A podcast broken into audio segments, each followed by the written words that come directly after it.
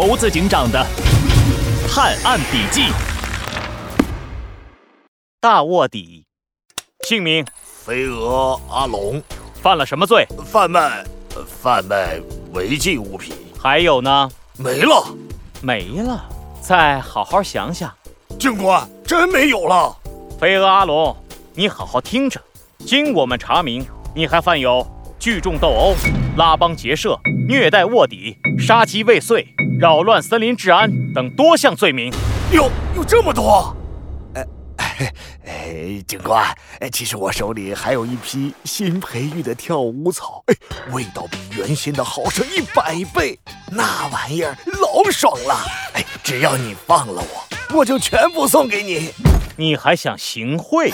罪加一等，还不快老实交代你的犯罪经过？这什么？呃呃，我交代，我认罪。呃，哎，事情是这样的，我在老家发现了一种跳舞草，长得像海草，吃起来味道很好，呃，就是吃多了以后会失去理智，想跳舞。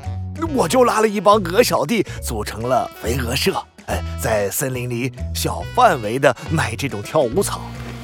刚开始，我只是想赚钱，呃，后后来，我就发现这种草很受森林里小动物们的欢迎，就想大量出售，让动物们一直跳舞，这样我的肥鹅社就能称霸森林。哎，没想到生意越做越大，进社的卧底。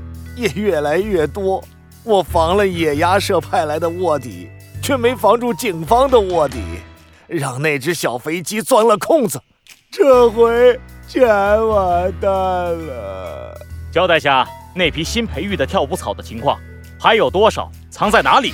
啊，我，哎，没剩多少了，就藏在我家里。警官，我都认罪了，判的刑能轻点吗？最终怎么判刑？森林法庭会给你最公正的裁决。猴子警长，飞蛾阿龙都交代了吗？放心吧，都交代清楚了。他还供出了一批剩下的跳舞草。走吧，小鸡墩墩，我们出发去把那些跳舞草通通销毁了。是。小朋友，你还记得小鸡墩墩在肥鹅社卧底时发生了什么事吗？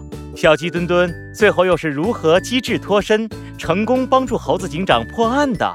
快到评论区留言，一起来完成猴子警长探案笔记吧！